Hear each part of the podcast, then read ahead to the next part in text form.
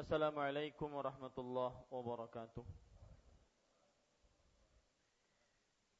بسم الله الرحمن الرحيم إن الحمد لله نحمده ونستعينه ونستغفره ونعوذ بالله من شرور أنفسنا وسيئات أعمالنا من يهده الله فلا مضل له ومن يضلل فلا هادي له وأشهد أن لا إله إلا الله وحده لا شريك له وأشهد أن محمدا عبده ورسوله.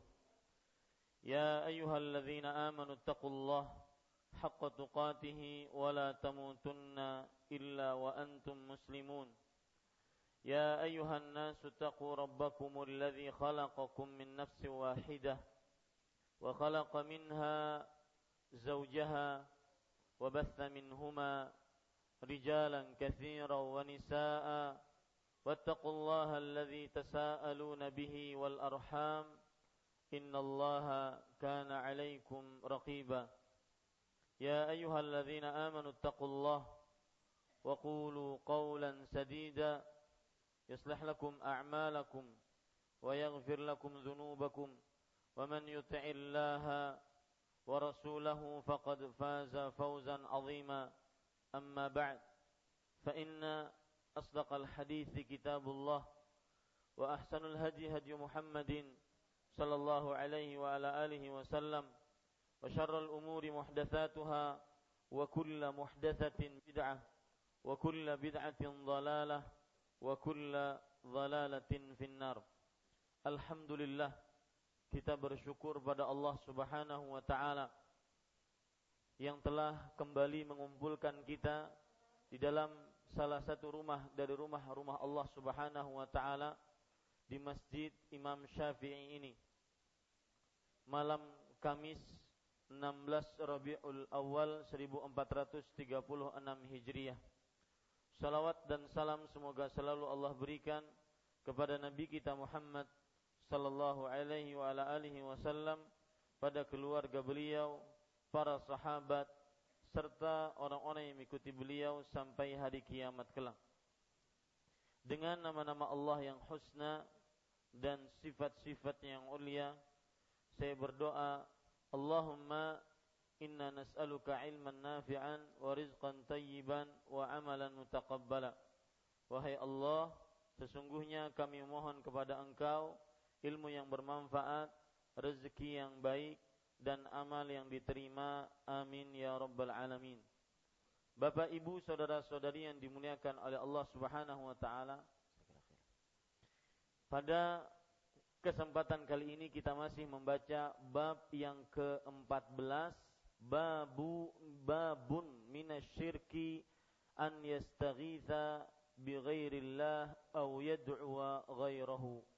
Bab ke-14 termasuk syirik beristighatsah atau berdoa kepada selain Allah. Dan pada pertemuan yang sudah lalu kita sudah membaca ayat pertama, ayat kedua yang disebutkan oleh penulis. Pada pertemuan hari ini atau malam ini kita memulai membaca ayat yang ketiga saya langsung baca apa yang disebutkan oleh penulis. Lihat bukunya di halaman 49. Bab yang ke-14. Innal ladzina tad'una min dunillah la yamlikuna lakum rizqan fabtaghu 'indallahi rizqa wa'buduhu washkuru lah ilaihi turja'un. Penulis rahimahullahu taala berkata, Allah Subhanahu wa taala berfirman, sesungguhnya yang kalian sembah selain Allah tidak mampu memberikan rezeki kepada kalian. Maka mintalah rezeki itu di sisi Allah dan sembahlah Dia dan bersyukurlah kepadanya. Hanya kepadanya lah kamu akan dikembalikan. Bapak, Ibu, saudara-saudari yang dimuliakan oleh Allah Subhanahu wa taala, ayat ini disebutkan oleh Allah dalam surat Al-Ankabut ayat 17. Poin pertama dari ayat ini adalah makna ayat ini yang nanti kemudian baru kita akhiri dengan pelajaran-pelajaran yang bisa kita ambil dari ayat ini. Bapak Ibu saudara-saudari yang dimuliakan oleh Allah Subhanahu wa taala, di sini Allah Subhanahu wa taala berfirman, "Innalladzina tad'una min dunillah." Artinya sesungguhnya yang kalian sembah selain Allah. Di sini selain Allah adalah berhala-berhala yang disembah selain Allah. Seperti pohon, batu, jimat, sembahan-sembahan selain Allah, salib, sapi, patung, ya, berhala-berhala yang disembah selain Allah itu tidak mampu memberikan rezeki kepada kalian. Lihat di sini Allah berfirman, la yamlikuna lakum rizqan. Allah Subhanahu wa taala berfirman, la yamlikuna lakum rizqan. Rizqan perhatikan Allah sebutkan dalam bentuk ada tanwinnya sering saya sebutkan kata yang ada tanwin an ini adalah jenis kata nakirah yang menunjukkan kepada keumuman. Artinya sesungguhnya berhala-berhala yang kalian sembah tidak memiliki sedikit pun rezeki dalam bentuk apa pun. Hartakah, perhiasankah? Atau kekuasaankah? Rezeki apa pun. Karena kita ketahui rezeki itu bentuknya macam-macam. Makanya Allah menyebutkan di sini rizqan sembahan selain Allah tidak memiliki apa pun dari rezeki. Jenis rezeki apa pun. Rezeki kan bermacam-macam ada rezeki makan minum pakaian harta perhiasan anak tidak ada yang memilikinya sedikit pun sembahan-sembahan selain Allah. Nah, ini perlu kita perhatikan baik-baik dan yakini dalam hati sehingga kita nantinya tidak akan meminta rezeki kepada berhala-berhala sembahan-sembahan selain Allah Subhanahu wa taala. Walau sembahan-sembahan tersebut dimintai sampai hari kiamat mereka tidak akan bisa mendatangkan rezeki apa pun. Ingat ya, nakirah faidahnya keumuman. Rezeki apa pun, berhala apa pun tidak bisa mendatangkannya. Maka mintalah kepada Allah Subhanahu wa taala walau satu biji, walau setipis kulit ari, walau yang disebut dengan zarrah. Yaitu zarrah adalah semut kecil atau lebih kecil darinya. Atau debu-debu yang berterbangan. Sedikit itu secuil itu sembahan-sembahan selain Allah tidak memilikinya. Ini sebab kenapa kita minta kepada Allah saja. Karena innalladzina tad'una min duni la yamlikuna rizqan Sesungguhnya min dunillah la yamlikuna rizqan. Sesungguhnya sembahan-sembahan yang kalian sembah. Ingat, di dunia ini banyak sembahan yang disembah oleh manusia dengan kebatilan tanpa kebenaran seperti berhala, patung, salib, jimat ya, dengan segala macam bentuknya ini adalah sembahan-sembahan selain Allah.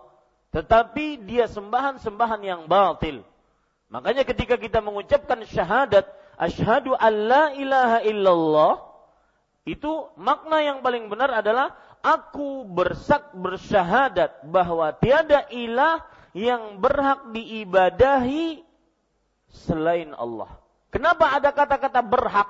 Tiada sembahan yang hak. Karena di dunia banyak sembahan-sembahan. Tetapi batil. Sembahan yang tidak pantas untuk disembah. Kenapa mereka tidak pantas disembah? Salah satu penyebabnya ini, la yamlikun rizqan. La yamlikun alakum rizqan.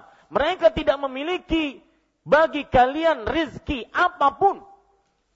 Ya, ingat rezeki di situ bukan hanya harta dan ini pelajaran menarik nanti saya akan singgung juga tentang masalah syukur.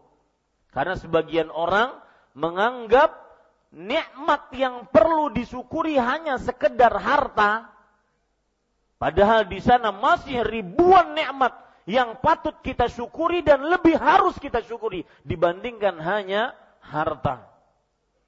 Bapak Ibu saudara-saudari yang dimuliakan oleh Allah Subhanahu wa taala, kemudian Allah berfirman, maka karena sembahan-sembahan selain Allah tidak memiliki walau rezeki apa pun, maka nah ini di sini ada ta'kid, ada selanjutnya, maka mintalah saya tulis bahasa Arabnya, ayatnya fabtagu indallahi rizqa. Karena di sini ada pelajaran menarik nanti.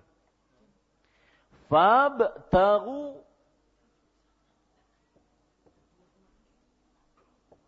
indallah ar-rizqa. Lihat ya. Fabtagu indallahir rizqa. Artinya maka apa di situ? Mintalah. Saya lihat saya ada koreksian pada arti mintalah. Apa di situ? Nah, dibalik.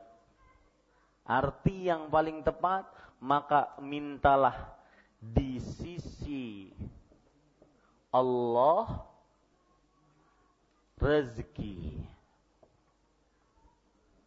di sisinya lebih dahulu.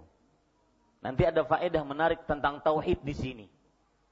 Lihat, fabtagu maka mintalah indallah di sisi Allah ar-rizqa rezeki. Apa faedahnya Ustaz? Kenapa masalah ini saja dipermasalahkan? Jadi dirubah artinya, ya.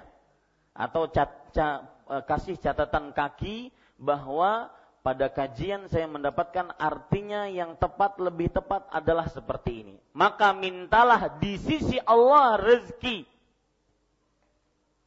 Kenapa? Padahal kalau secara tata bahasa yang lebih bagus bagaimana? Maka mintalah rezeki di sisi Allah. Lebih bagus begitu kan? Akan tetapi kita berhadapan dengan firman Allah. Yang firmannya tidak sembarangan.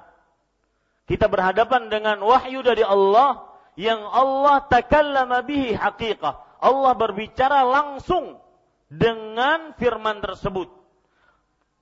Faidah ketika Allah mendahulukan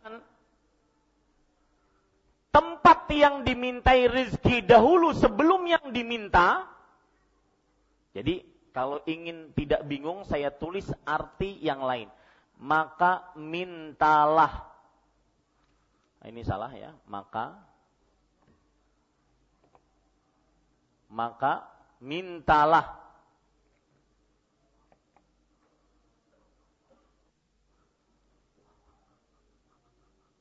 apa? Rezeki di sisi Allah. Ya, mana bedanya? Yang pertama, tempatnya dulu kita meminta. Mintalah di sisi Allah, baru apa yang diminta? Rezeki. Yang kedua, sesuatu yang diminta dulu, baru apa? Tempatnya. Maka, Bapak Ibu, kalau kita lihat hayatnya fabtagu maka mintalah. Indallah di sisi Allah. Ini yang lebih tepat artinya. Rezeki. Apa faedahnya? Lebih baik kita mengartikan dengan arti yang pertama dibandingkan arti yang kedua. Meskipun diartikan dengan arti yang kedua boleh. Tetapi ketika kita melihat ayat dan di situ ada faedah. Faedahnya apa? Bapak Ibu saudara-saudari ketika ada perkataan indah yang artinya di sisi, maka maksudnya rezeki yang memiliki hanya Allah. Ya, ketika rezekinya diakhirkan, yang diminta diakhirkan, diawalkan tempat memintanya dulu, menunjukkan apa? Bahwa kekhususan rezeki hanya milik siapa? Allah. Itu faedahnya. Jadi catat Bapak Ibu saudara-saudari, pendahuluan kata di sisi Allah sebelum rezeki menunjukkan bahwa rezeki khusus hanya Allah yang memberi, tidak ada selain Allah.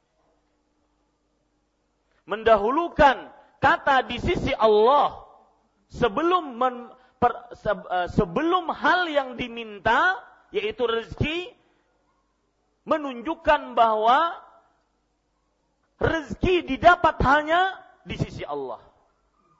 Menunjukkan kekhususan rezeki hanya didapat di sisi Allah.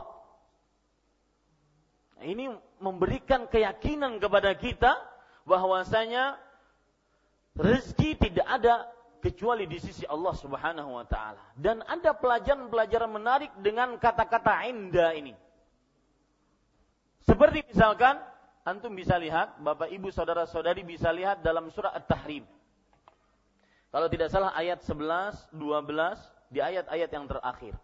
Asia istrinya Firaun. Ayat 11.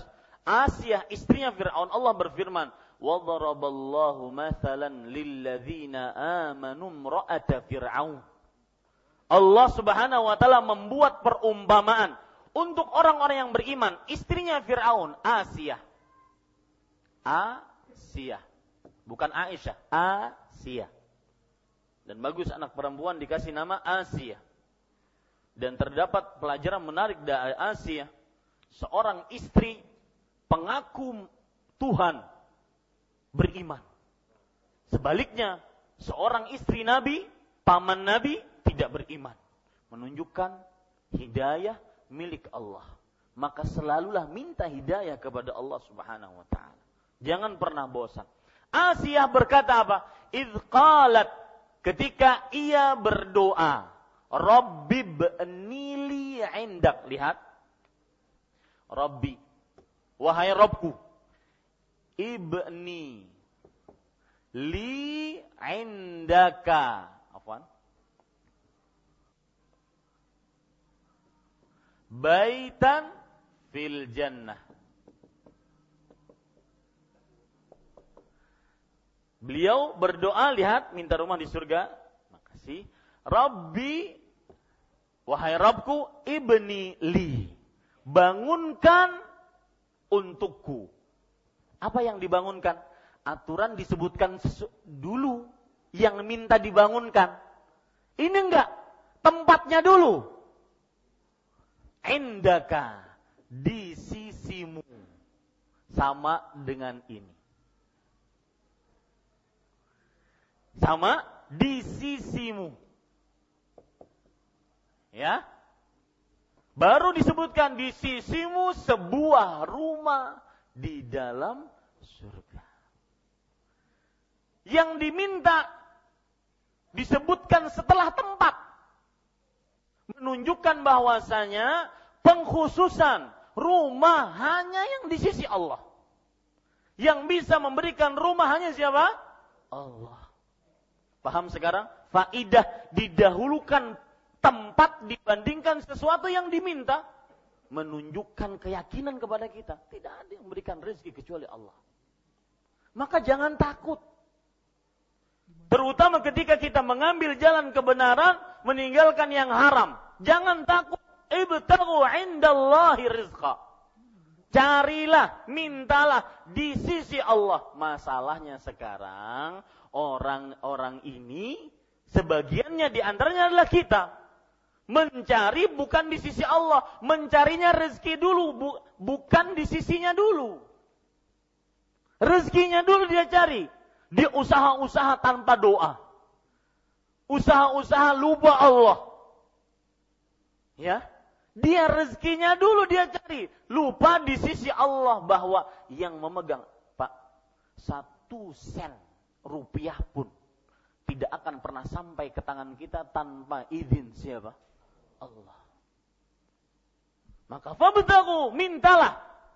Indallah, di sisi Allah rezeki. Ini Bapak Ibu saudara-saudari ini faidah tentang indallah dan faidah yang lain tentang indallah. Kapan hati kita tertipu dengan dunia, akhirnya melalaikan sholat, akhirnya lupa akhirat, berzikir, lupa berzikir, tidak pernah baca Quran, tidak menghadiri majelis ilmu, sibuk dengan dunia. Maka yang sering melalaikan kita dunia itu dua hal. Disebutkan oleh Allah. Yang pertama anak, yang kedua harta. Sibuk dengan anak, akhirnya lupa duduk di majelis ilmu. Lupa mengisi ilmu diri dengan ilmu agama. Padahal dia tidak bisa mendidik anak dengan pendidikan yang baik kecuali dengan ilmu. Kemudian harta. Gara-gara harta, perniagaan, pekerjaan, lupa untuk sholat, lalai sholat. Ini orang-orang kena tipu dunia. Nah, kapan dia ditipu dunia? Maka lihat Allah Subhanahu wa taala berfirman di dalam surat Al-Anfal, "Wa'lamu annama amwalukum wa auladukum fitnah." Wa annallaha indahu ajrun azim. Saya tulis ayatnya. Wa'lamu. Ketahuilah. Artinya ketahuilah. Annama amwalukum harta-harta kalian wa auladukum wa auladukum fitnah ini selalu seperti ini Bapak Ibu saudara-saudari yang dimuliakan oleh Allah. Dua hal yang menjadikan manusia terlalaikan dari jalan Allah. Harta dan anak. Ya, surah Al-Anfal ayat 28. Harta dan anak. Dan ini selalu bergandengan. Dia diuji oleh hartanya sehingga lupa lalai dengan dunia, dengan agama, atau dengan anak-anaknya. Nah, kemudian wa annallaha indahu ajrun azim. Dan wa annallaha. Lihat masih indah di sisi. Indahu. Dan sesungguhnya Allah di sisinya. Padahal kalau kita ingin balik dan sesungguhnya. Dan sesungguhnya pahala yang besar di sisi Allah. Semestinya begitu kan? Ya, ini tidak Allah Subhanahu wa taala balik wa anna Allah indahu ajrun azim. Ajrun azim. Dan sesungguhnya di sisi Allah pahala yang besar. Semestinya bisa saja kita balik dan sesungguhnya pahala yang besar apa? Tetapi kenapa didahulukan di sisinya? Karena yang memberikan pahala yang besar hanya Allah. Dan ini para ikhwas sekalian, kapan kita tertipu dunia? Ingat, surga lebih besar daripada dunia yang kita kejar-kejar setiap hari. Ini tips. Kapan Anda lalai sholat berjamaah? Kapan Anda lupa baca Quran? Gara-gara pekerjaan, gara-gara kecapean dunia, maka ingat surga lebih besar dibandingkan yang kita kejar. Ini tips dan indahu menunjukkan kepada kekhususan milik Allah, pahala yang besar. Artinya pula penekanan bahwa pasti ada pahala yang besar di sisi Allah. Bisa dipahami Pak ya? Kalau sudah kita pahami itu, kita lanjut maka mintalah rezeki itu di sisi Allah dan ini juga pahala ya, ini juga pelajaran yang menarik. Fabtagu indallahi rizqa wa'buduhu dan sembahlah dia. Ada perkataan menarik yang sangat indah, Pak. Silahkan dicatat dengan baik dan rapi agar ingat dari seorang ulama besar abad ke-15 Hijriah ini. Beliau mengatakan, perhatikan baik-baik.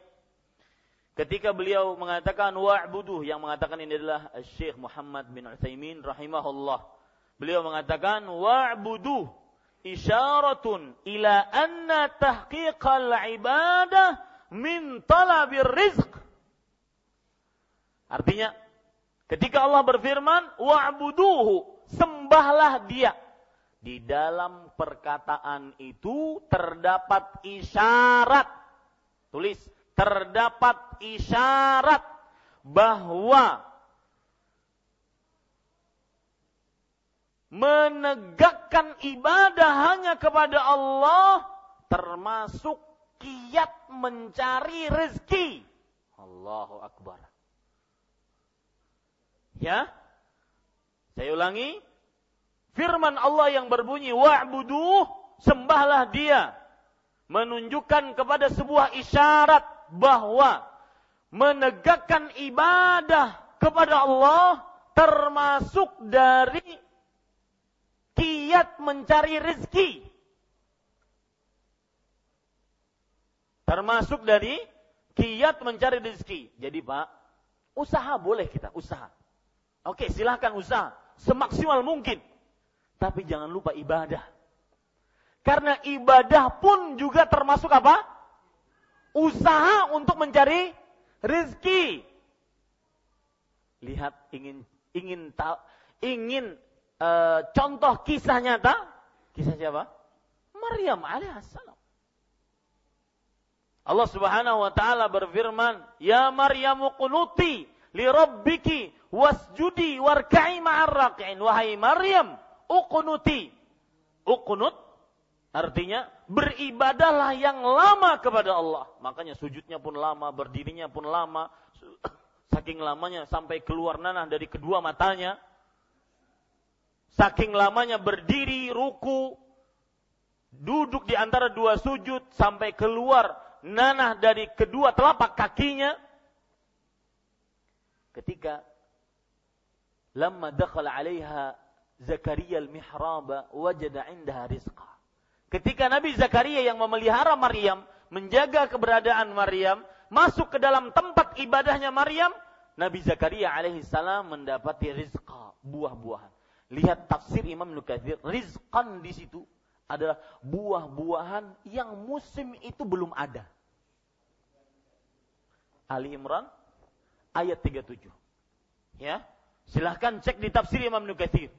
Bahwasanya rizqan di situ Allah memberikan buah-buahan yang sudah matang. Jadi kada perlu diparam. Ada perlu pian mahadangi param-param. Belum pernah nungkar uh, kehendakan apa ngarannya sirsak Jasidin ini belum masak dua hari lagi di para masak apa? Julun ya Allah dunia dunia mahadangi dua hari anak makan sirsak mahadangi dua hari beli urian. Subhanallah. Wallahi bodoh, super bodoh orang yang tertipu dengan dunia. Orang yang menyombongkan dirinya dengan dunia bodoh, benar-benar bodoh. Menyombongkan sesuatu yang terlaknat, sesuatu yang cepat rusak, sesuatu yang sulit didapat. Kalian pernah cerita kan? Ada kawan di Surabaya, panitia kajian.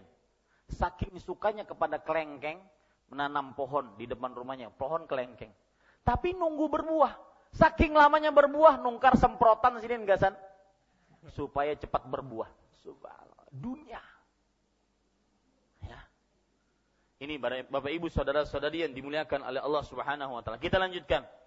Lihat Bapak Ibu saudara-saudari yang dimuliakan oleh Allah Subhanahu wa taala, orang yang beribadah kepada Allah Subhanahu wa taala itu sebenarnya adalah kiat dia sedang mencari rezeki. Tapi jangan juga terlalu duduk di atas sejadah saja, karena dilihat timbah sejam ada kada. Nah, ini lain pulang kisah. ya. Ini terlalu berlebihan. Tidak, Islam tidak menghayal. Islam berusaha. Akan tetapi Islam juga tidak pernah meninggalkan Allah Subhanahu wa taala. Apa dalil yang menunjukkan bahwasanya perkataan kita tadi wa'buduhu maksudnya adalah isyarat bahwa menegakkan ibadah kepada Allah, menegakkan ibadah ini bukan hanya sekedar beribadah, ibadah yang maksimal, niatnya diperbaiki, tata caranya benar-benar dilakukan sesuai dengan petunjuk Rasul Shallallahu Alaihi Wasallam. Bukan hanya sekedar beribadah, sekedar tunai kewajiban selesai enggak. Menegakkan ibadah itu termasuk daripada kiat melancarkan rezeki. Apa dalilnya? Lihat Allah Subhanahu wa taala berfirman dalam surat At-Talaq. "Wa man yattaqillah yaj'al lahu makhrajan wa yarzuqhu min haitsu la yahtasib." Surat At-Talaq ayat 3. Barang siapa yang bertakwa kepada Allah, lihat takwa. Menegakkan ibadah, niscaya Allah langsung akan jadikan kepadanya makhrajan Makhrajan ini pun nakirah yang menunjukkan keumuman, yang artinya solusi jalan keluar dari arah mana pun. Dan memberikan rezeki dari arah yang dia tidak sangka-sangka. Kemudian, di sini kemudian Allah berfirman, dan bersyukurlah kepadanya. Bapak ibu saudara-saudari yang dimuliakan oleh Allah, bersyukurlah kepadanya, kalau kita perhatikan ayat yang kita baca setiap sholat wajib minimal 17 kali sehari. Apa ayatnya? Alhamdulillahi Rabbil Alamin. Alhamdulillahi Rabbil Alamin.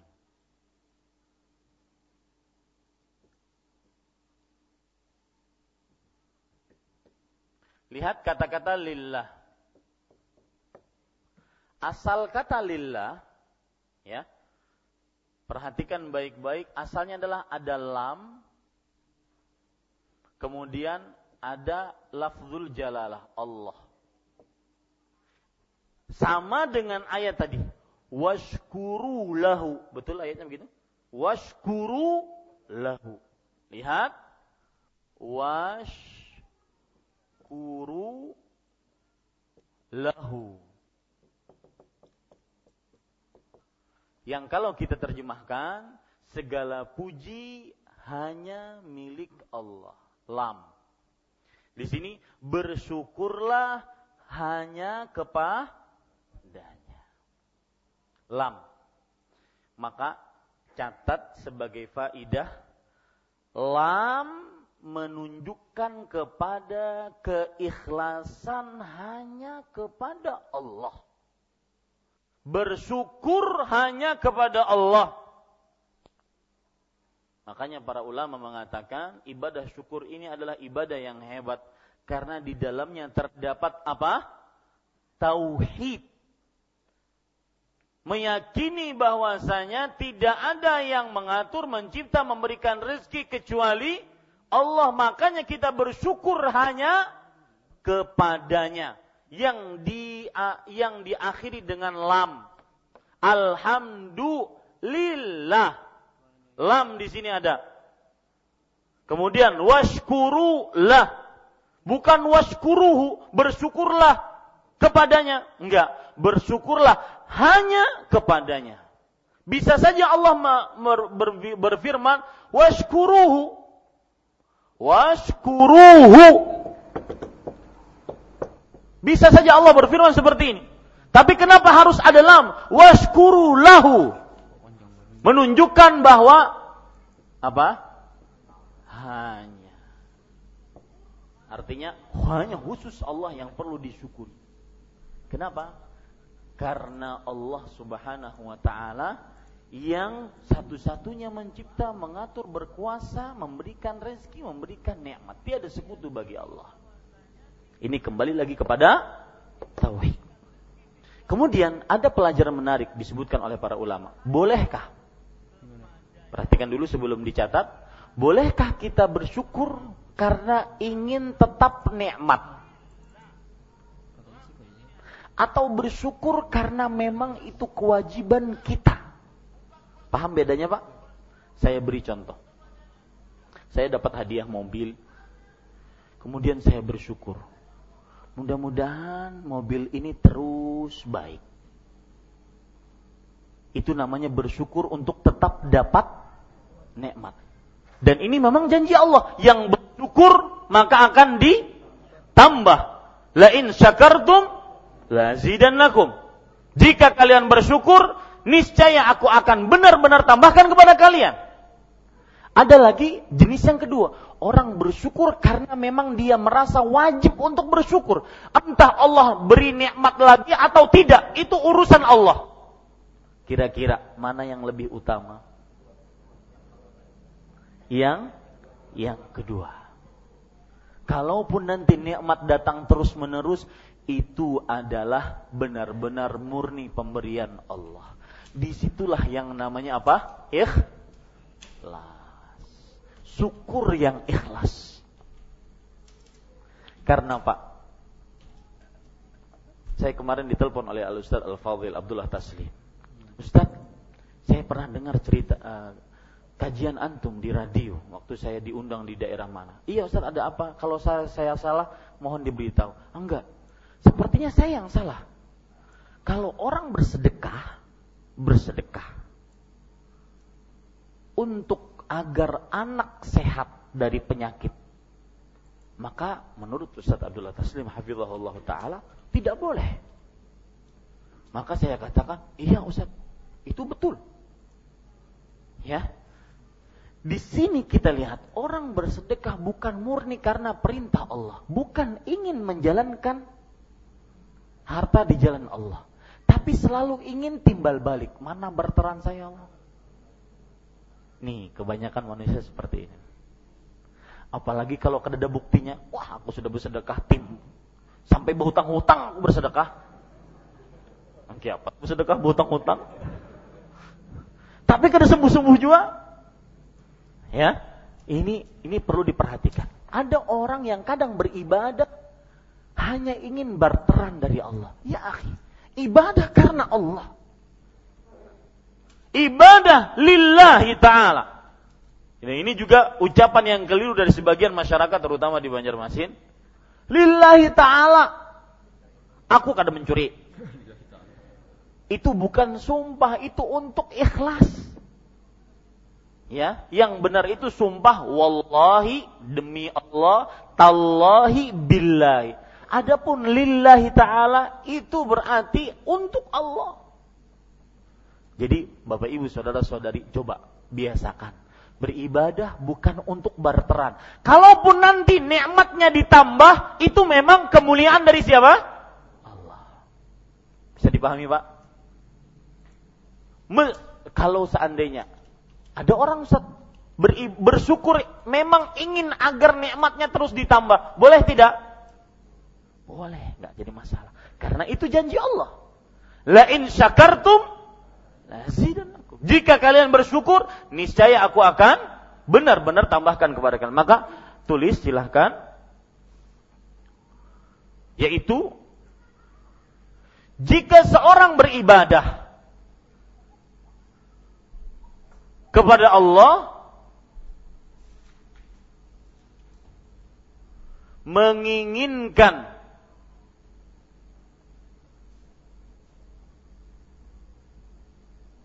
ikhlas dan nikmat yang lain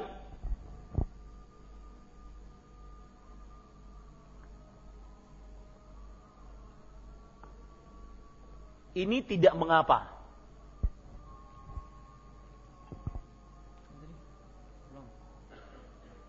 Tetapi yang lebih bagus adalah beribadah hanya karena Allah beribadah hanya karena Allah.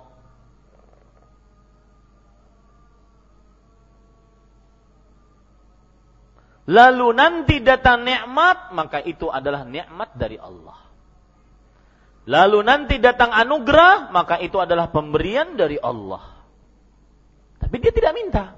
Atau bukan tujuan utamanya. Ya, bukan tujuan utamanya. Kalau dalam permasalahan kita sehari-hari, sebelum dalam permasalahan kita sehari-hari, silahkan azan dulu mungkin. Sudah azan, silahkan. Ya, Bapak Ibu saudara-saudari yang dimuliakan oleh Allah Subhanahu wa taala, kalau kita ingin contoh sehari-hari, misalkan seperti yang saya berikan contoh tadi, ada seorang yang anaknya sakit. Maka dia beramal soleh demi agar anaknya sembuh. yang boleh dia lakukan adalah beribadah, beramal soleh karena Allah. Dan menginginkan anak sembuh. Ini boleh. Beribadah karena Allah dan menginginkan anak sembuh. Tetapi yang lebih utama lagi adalah beribadah murni hanya karena Allah. Lalu setelah itu dia berdoa dengan ibadah tersebut sebagai amal soleh. Tawassul dengan amal soleh. Ini yang boleh. Ini yang lebih utama. Ya, dibandingkan dia gandeng-gandengkan niatnya tadi. Yang salah sama sekali adalah beramal solih tapi niatnya full hanya untuk dunia. Nah ini tidak benar. Ini kesyirikan. Ini syirkun niyah namanya. Syirik pada niat tidak boleh sama sekali. Misalkan, ya, saya ingin bersedekah agar ditambah harta. Bersedekah bukan karena Allah tapi karena ditambah ingin ditambah harta. Maka yang seperti ini keliru. Ya, dua yang boleh. Bagaimana yang saya katakan tadi? Bersedekah karena ikhlas, ikhlas karena Allah. Kemudian boleh dia menambah ingin sesuatu dari dunia. Boleh. Tetapi yang lebih akmal, lebih utama, lebih sempurna bagaimana? Dia bersedekah hanya karena Allah. Kemudian Kemudian apa? Kemudian dia berdoa kepada Allah menjadikan sedekah tersebut sebagai amal soleh. Contoh, ada hadis lemah dia, tetapi maknanya sahih dan uh, insya Allah di sini ada dokter dan sebagian dokter mengakui akan hal ini. Yaitu sumu tasihhu. Berpuasalah kalian, maka kalian akan sehat. Orang ini puasa bukan karena Allah, tapi ingin sehat. Hah? Maka para ikhwan yang dirahmati oleh Allah, dia dapat hanya sehatnya. Man kana yuridu hayatad dunya nuwaffi ilaiha wa hum fiha la yukhasun. Barang siapa yang menginginkan kepentingan dunia kami akan berikan kepada dia, tapi di akhirat nggak ada nilainya. Tidak ada nilai puasa yang pahalanya dijauhkan dari api neraka selama 70 tahun perjalanan. Nggak ada. Cuma dapat sehat. Nah, Bapak Ibu saudara-saudari, ada orang yang berpuasa ikhlas karena Allah. Tapi juga menginginkan semoga badan sehat. Ini boleh tidak? Boleh. Tapi yang lebih sempurna lagi bagaimana? Berpuasa murni hanya karena Allah, tidak ada ingin apa-apa, kemudian dia berdoa kepada Allah, ya Allah, semoga puasaku menyehatkan badanku. Ini yang paling apa? Sempurna. Baik. Kita lanjutkan Bapak Ibu saudara-saudari, washkurulahu bersyukurlah kepadanya. Para ulama mengatakan bersyukur dengan tiga cara. Ini sedikit menyimpang melebar tentang syukur. Ya. Di dalam kitab tauhid ini bukan hanya sekedar kita mempelajari tauhid tetapi juga permasalahan hati, permasalahan akhlak, Bersyukur dengan tiga cara. Yang pertama dengan hati. Semua nikmat yang dia dapatkan dia syukuri dengan hati dia. Mengakui mengakui itu adalah nikmat pemberian Allah. Mensyukurinya dengan hatinya. Allah berfirman di dalam surat An-Nahl ayat 53, "Wa ma bikum min ni'matin faminallah." Apa saja yang kalian dapatkan dari nikmat maka itu berasal dari Allah. Kemudian juga Allah Subhanahu wa taala berfirman di dalam Al-Qur'an, "Balillahu yamunnu 'alaikum an hadakum lil iman." Akan tetapi Allah yang memberikan kepada kalian untuk memberikan petunjuk kepada kalian kepada keimanan. Semua nikmat dari, datang dari Allah Subhanahu wa taala. Yang kedua cara bersyukur dengan lisan. Sebagaimana yang terjadi di dalam hadis riwayat Bukhari ketika tiga orang yang diuji oleh Allah. Yang pertama orang botak, yang kedua orang yang penyakit kulit, yang ketiga orang yang buta. Yang botak dan penyakit kulit tidak lulus ujian Allah, dia tidak bersyukur. Yang buta yang disembuhkan oleh Allah penyakitnya, dia bersyukur dengan lisannya. Coba dia perhatikan. Naam kuntu a'ma faraddallahu alayya basari. Iya, dulu aku orang buta. Lalu Allah mengembalikan. Lihat, disandarkan nikmatnya kepada siapa? Allah. Ini namanya bersyukur. Bersyukur dengan lisan. Lalu Allah mengembalikan penglihatanku. Wa kuntu faqiran fa'atanillahul mal. Dan aku dahulu orang fakir. Maka Allah sekarang telah memberikan kepadaku harta. Jadi bersyukur dengan lisan adalah menyebut-nyebut pemberian Allah. Dan walhamdulillah Pak. Alhamdulillah. Alhamdulillah, Alhamdulillah. Ucapan Alhamdulillah itu adalah nikmat. Coba kalau tidak ada ucapan Alhamdulillah. Ya, repot kita bersyukur. Ya, misalkan saya minum. Ya Allah terima kasih. Madu esnya nyaman badan. Nyaman mana Pak ya? Pasti pian kacar. Lagi kan panjang. Coba cukup dengan dua kata. Alhamdulillah. Selesai. Ya? Coba pian. Makan. Rawon. Ada kerupuk. Ada kerupuk, ada ini, ada ini kita satu-satu kita syukuri ya Allah terima kasih rawonnya ya Allah terima kasih ininya ya Allah. Susah. Cukup dengan selesai semua alhamdulillah. Apa doa makan? Setelah makan? Alladzi at'amani hadza min ghairi haulin minni wala quwwah. Selesai. Jadi ucapan alhamdulillah sendiri itu adalah nikmat dari Allah Subhanahu wa taala. Kurang apa lagi Pak? Cara bersyukur Allah tunjukkan. Nikmatnya Allah kasih. Masih kufur terhadap Allah. Masih menuduh Allah kurang adil. A'udzubillah. Nikmatnya Allah kasih. Yang kita minta, yang tidak kita minta dikasih sama Allah. Yang kita perlukan, yang kita merasa tidak perlukan dikasih sama Allah. Cara bersyukur atas nikmat tersebut pun diberikan oleh Allah caranya dengan mengucapkan apa? Alhamdulillah. Kurang apa lagi Allah Subhanahu wa taala? Masihkah kita sering menuduh Allah Subhanahu wa taala?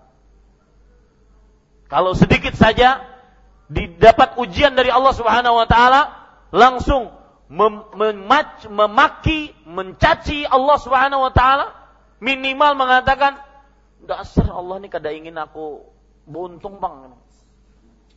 Ini hati-hati. Ya banyak orang-orang yang kepepet seperti itu. Ini Bapak Ibu saudara-saudari yang dimuliakan oleh Allah.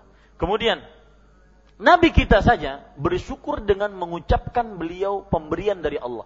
Lihat beliau mengatakan, "Ana sayyidu waladi Adam wala fakhr, yaumal qiyamah wala fakhr." Aku adalah sayyid, pemimpinnya anak manusia pada hari kiamat dan itu bukan kesombongan. Ini menunjukkan beliau sedang bersyukur atas nikmat Allah yang menjadikan beliau sebagai pemimpin manusia seluruhnya di hari kiamat. Makanya memang benar para ikhwah sekalian, Nabi kita Muhammad sallallahu alaihi wasallam itu adalah sayyiduna, pemimpin kita. Tetapi untuk dipakai sholat maka belum ada contohnya. Yaitu ketika pembacaan salawat Allahumma salli ala sayyidina Muhammad kita tidak meragukan bahwa Nabi kita Muhammad Sallallahu Alaihi Wasallam adalah Sayyiduna, pemimpin kita. Tetapi bacaan salawat di dalam salat ada contohnya. Jangan lewati contoh itu. Paham ya? Ini Bapak Ibu Saudara. Yang ketiga, cara bersyukur bersyukur dengan anggota tubuh. Bersyukur dengan anggota tubuh.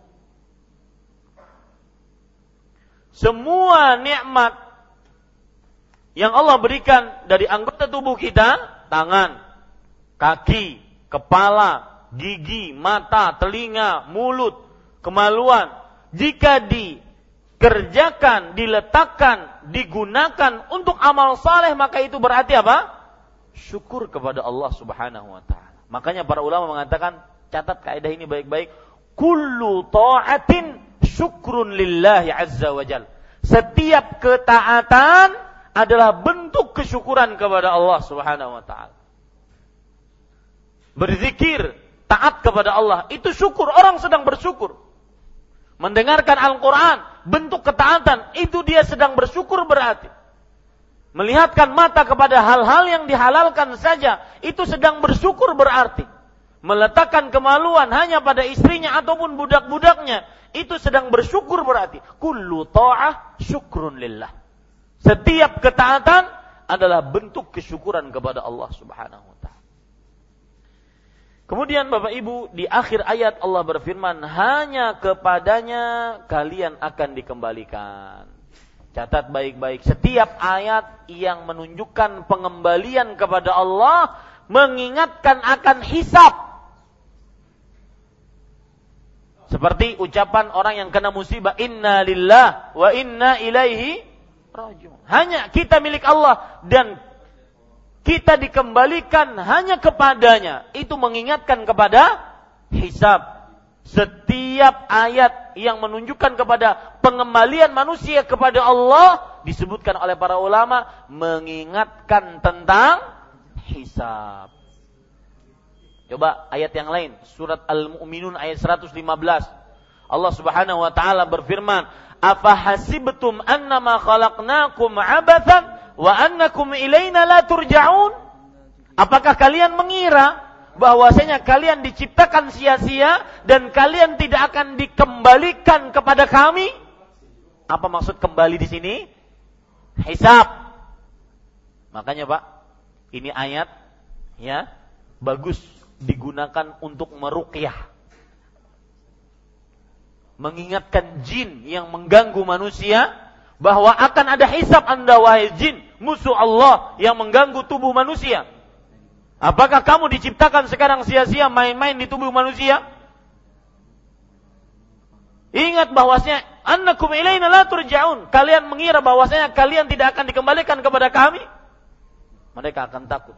Dan ini sering bagi siapa yang mencobanya. Ini para ikhwan yang dirahmati oleh Allah Subhanahu wa taala.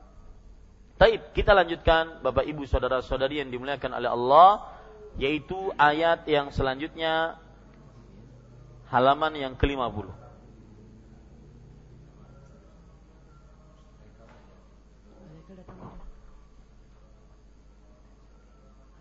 Setuju, setuju saja kan? Kita lanjutkan dan kita akhirkan sholat isya. Setuju? Daripada nanti terpotong-potong, ya.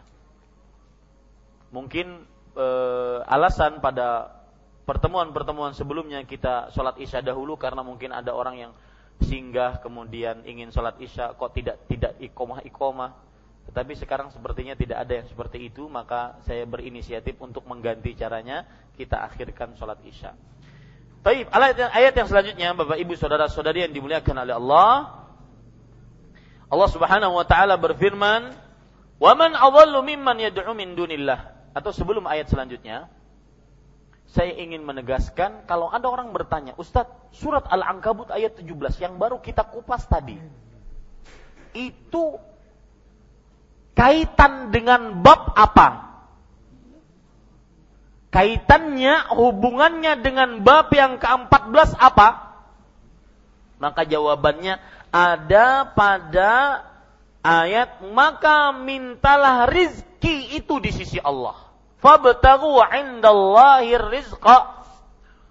Maka mintalah sisi Allah rezeki. Itu kaitan hubungan ayat surat Al-Ankabut ayat 17 dengan dengan bab karena apa?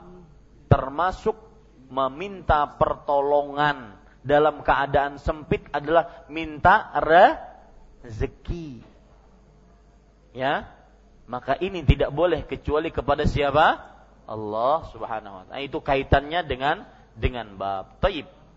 Bapak Ibu saudara-saudari yang dimuliakan oleh Allah Subhanahu wa taala, kita lanjutkan.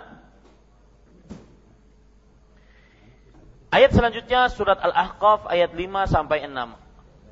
Allah Subhanahu wa taala berfirman, "Wa man adhallu mimman yad'u min dunillah man la yastajibu lahu ila yaumil qiyamah wa hum an du'aihim ghafilun." Wa idza husyira an-nasu kanu lahum a'da'an wa kanu bi'ibadatihim kafirin. Artinya dan siapakah yang lebih sesat? Nanti ini ada pelajaran juga menarik dari bahasa Arab yang mudah-mudahan bermanfaat untuk tauhid kita. Dan siapakah yang lebih sesat daripada orang yang menyembah sembahan-sembahan selain Allah? yang tiada dapat memperkenankan doanya sampai hari kiamat dan mereka lalai dari memperhatikan doa mereka.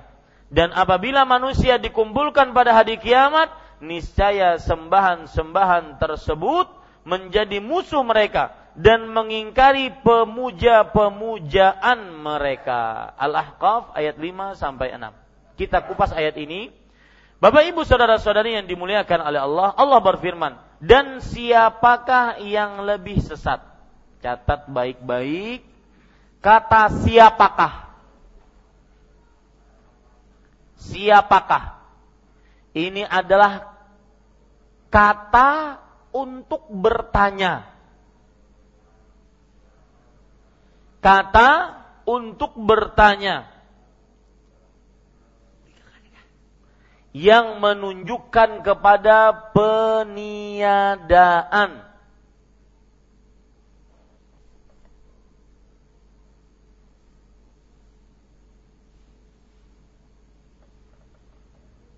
Jadi, saya ulangi, kata siapakah adalah kata untuk bertanya yang menunjukkan kepada peniadaan dibarengi dengan tantangan dibarengi dengan tantangan.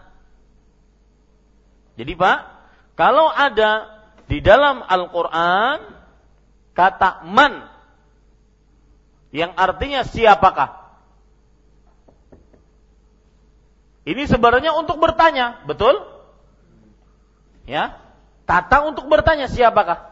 Tapi dalam ayat ini maksudnya adalah peniadaan.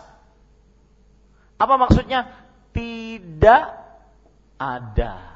Jadi siapakah di sini artinya apa? Tidak ada. Dan dibarengi dengan pe tantangan. Apa maksudnya? Ayo, siapa yang bisa mendatangkan? Tidak ada. Siapa yang bisa mendatangkan? Tidak ada. Itu maksudnya, Pak. Itu tantangan. Ketika Allah mengatakan, "Man adallu mimman yad'u min dunillah." siapakah yang lebih sesat Adallu yang lebih sesat siapakah yang lebih sesat artinya Pak tidak ada orang yang lebih sesat kalau ada silahkan datangkan itu maksudnya ya jadi Kata siapakah dalam ayat ini menunjukkan kepada peniadaan yang diartikan dalam bahasa Indonesia tidak ada yang dibarengi dengan apa? Tantangan. Artinya tidak ada yang lebih sesat. Kalau ada silahkan datangkan. Ya, tidak ada yang lebih sesat. Dan siapakah yang lebih sesat daripada orang yang menyembah selain Allah? menyembah selain Allah yang tidak dapat memperkenankan doanya sampai hari kiamat. Dan mereka sembahan-sembahan selain Allah itu lalai dari memperhatikan doa mereka, doa orang yang menyembah. Jadi saya beri contoh Pak, yang sering dimintai oleh orang-orang yang masih hidup apa? Orang mati. Yang lain apa? Sembahan selain Allah? Salib, lain-lain apa? Hah? Sapi, patung, Lagi? Hah? Keris dan jimat. Ya, jimat. Baik.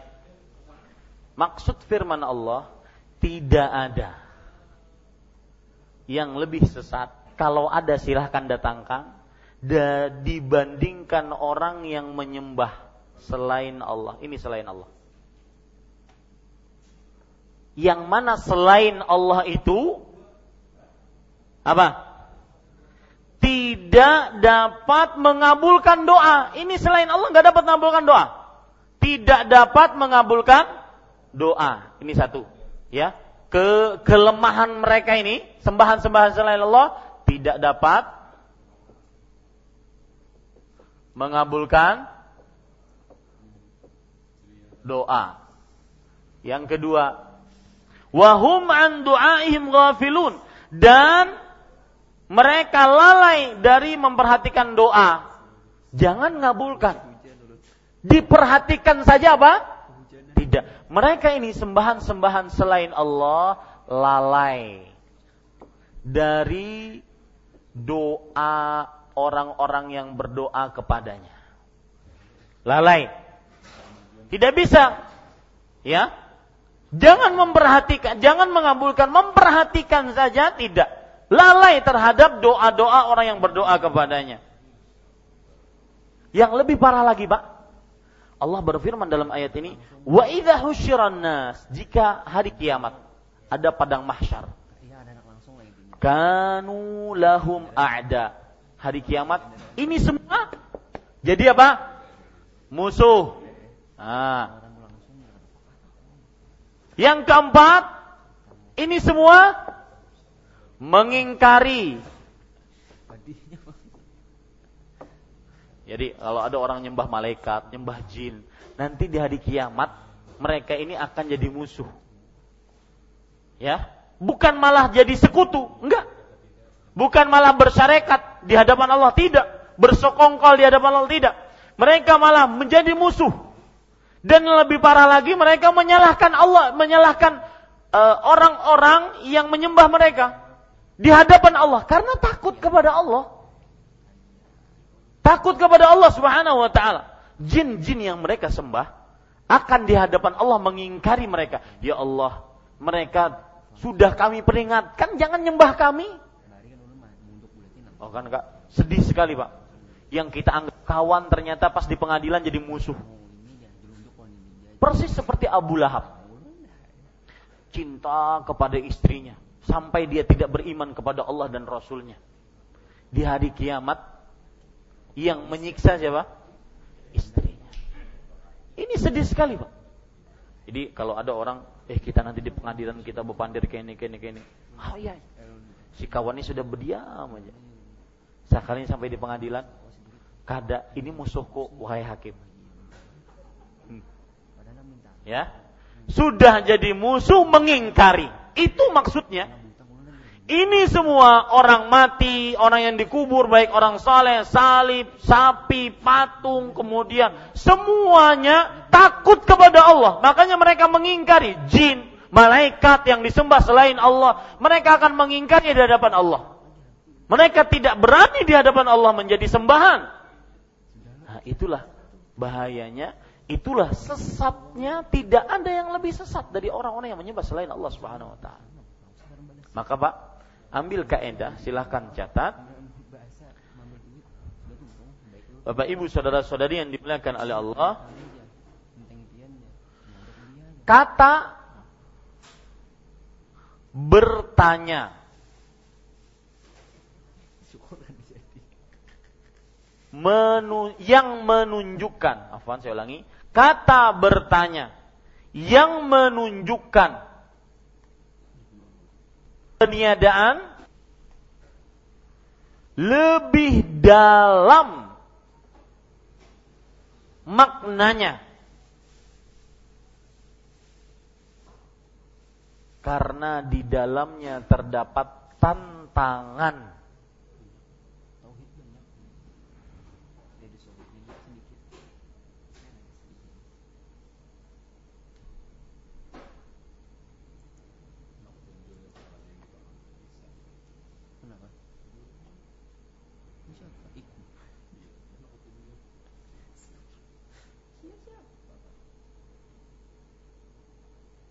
Ya, paham maksud saya?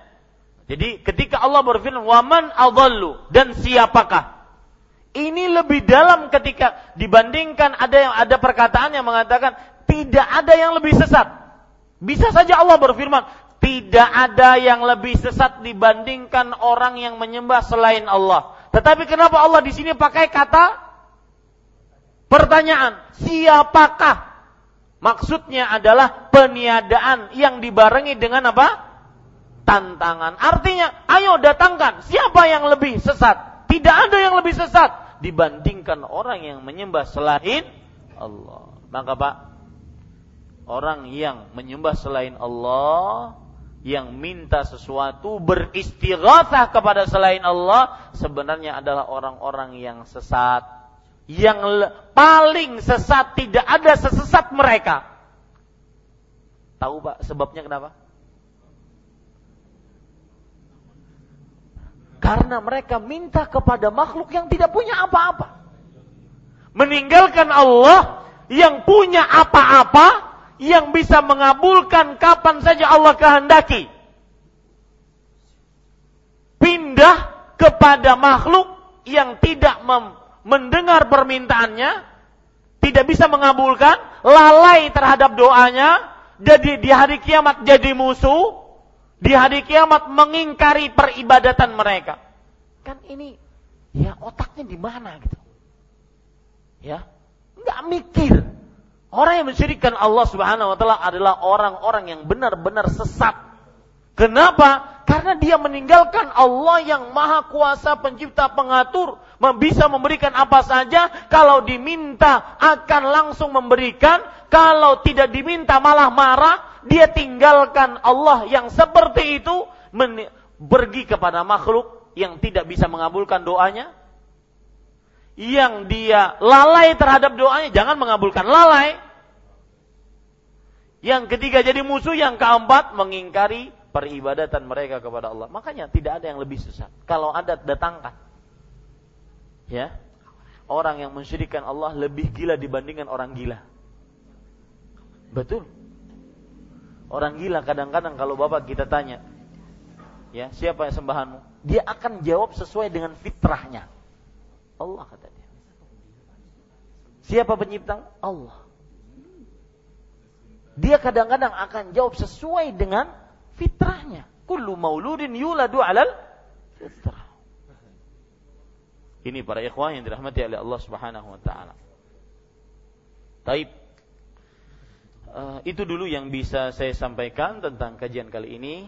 Mungkin ada yang ingin ditanyakan atau ada yang ingin menambahkan, maka dipersilahkan apa yang baiknya dari Allah Subhanahu wa taala, apa yang buruk itu dari saya pribadi wa sallallahu nabi Muhammad walhamdulillah rabbil alamin. Nah, dari kanan saya. Ya, silahkan dari sini. Ada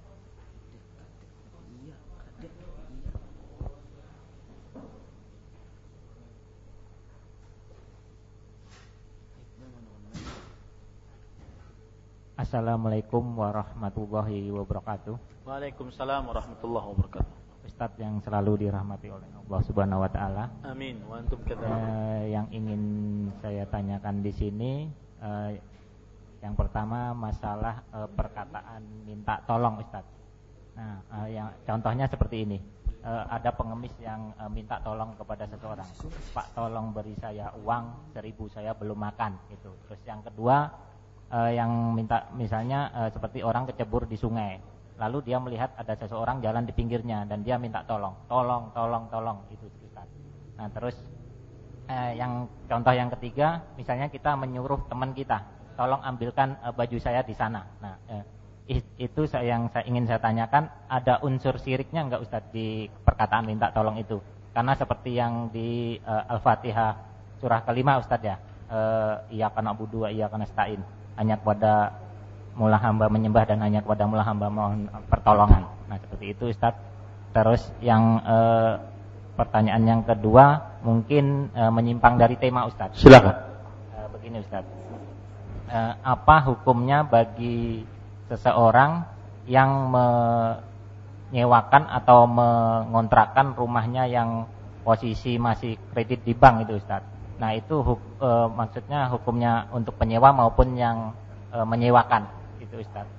Nah, itu aja pertanyaan saya Ustaz. E, sebelumnya saya ucapkan banyak terima kasih. E, semoga rahmat e, salawat dan salam selalu tercurah kepada Nabi Muhammad SAW e, beserta keluarga dan sahabatnya. Amin. Ya, terima kasih atas pertanyaannya. Jazakumullah khairan dan sebelum saya jawab, saya ucapkan selamat datang kepada para jamaah yang mungkin baru hadir di majelis ini dan ini masjid kaum muslim tidak ada masjid kekhususan apa pun. Semua dari kaum muslim boleh mengaji, sholat dan beribadah di masjid ini. Tidak ada masjid khusus ya. Semuanya adalah milik Allah Subhanahu wa taala. Maka saya ucapkan marhaban bi talibil ilm. Sebagaimana yang dikatakan oleh Rasul sallallahu alaihi wasallam selamat datang wahai para penuntut ilmu syar'i. Kemudian jawaban masalah tadi tiga contoh yang Bapak sebutkan minta tolong orang miskin minta tolong untuk makan kemudian orang yang e, tercebur minta tolong untuk diselamatkan kemudian orang yang e, minta ambilkan sesuatu minta tolong kepada kawannya maka ini adalah permintaan tolong yang tidak ada unsur kesyirikan Kenapa? Karena dia minta tolong kepada seseorang yang mampu bisa memberikan pertolongan kepadanya. Yang tergolong kesyirikan adalah minta tolong yang tidak bisa menolong itu kecuali Allah. Yang tidak bisa menolong itu kecuali Allah. Seperti minta tolong, minta rezeki, minta anak, minta panjang umur, minta uh, hidayah, minta keselamatan, minta sembuh penyakit, maka ini tidak bisa kecuali Allah. Makanya pengertian syirik, perhatikan, taswiyatu ghairillah billah fi syai'in min khasaisillah. Menyamakan selain Allah dengan Allah dalam perkara yang khusus milik Allah. Khusus milik Allah di sini apa? Rububiyah ibadah. Itu khusus rububiyah contohnya apa? Pengaturan, penciptaan, kekuasaan. Nah, itu tidak bisa kecuali Allah. Maka ketika ada orang minta kepada seorang makhluk dalam perihal rububiyah, ini kesyirikan. Adapun yang tadi, maka itu bisa dilakukan dan dimintai tolong oleh manusia. Cuma ingin saya tekankan juga di sini, permasalahan minta tolong ini sudah dijelaskan oleh Rasulullah SAW. Lebih utama kita tidak minta kecuali kepada Allah. Perkataan lebih utama bukan mengandung kesyirikan. Tetapi lebih utama kita tidak minta kecuali kepada Allah. E, diriwayatkan para sahabat kalau sudah naik onta, naik onta itu sulit, tidak seperti naik Yamaha atau ya. Naik onta sulit, harus Kadang-kadang harus pakai tangga, kadang-kadang di pundak orang naik unta sulit. Kalau sudah di atas onta, itu cemetinya kadang jatuh. Kalau jatuh, masa turun lagi. Tetapi para sahabat demi mengamalkan sabda Rasulullah riwayat Tirmidzi, "Idza sa'alta fas'alillah." Jika engkau minta, mintalah kepada Allah. Maka mereka pantang untuk minta, tolong dong ambilkan. Pantang. Nah, ini kelebihbaikan. Secara komparatif, kelebihbaikan lebih baik tidak minta sampai kita benar-benar membutuhkan. Bisa dipahami, Pak? Jadi tidak ada unsur kesyirikan tatkala bisa dilakukan oleh manusia. Tetapi sekali lagi lebih baik dia tidak minta kecuali kepada Allah Subhanahu wa taala.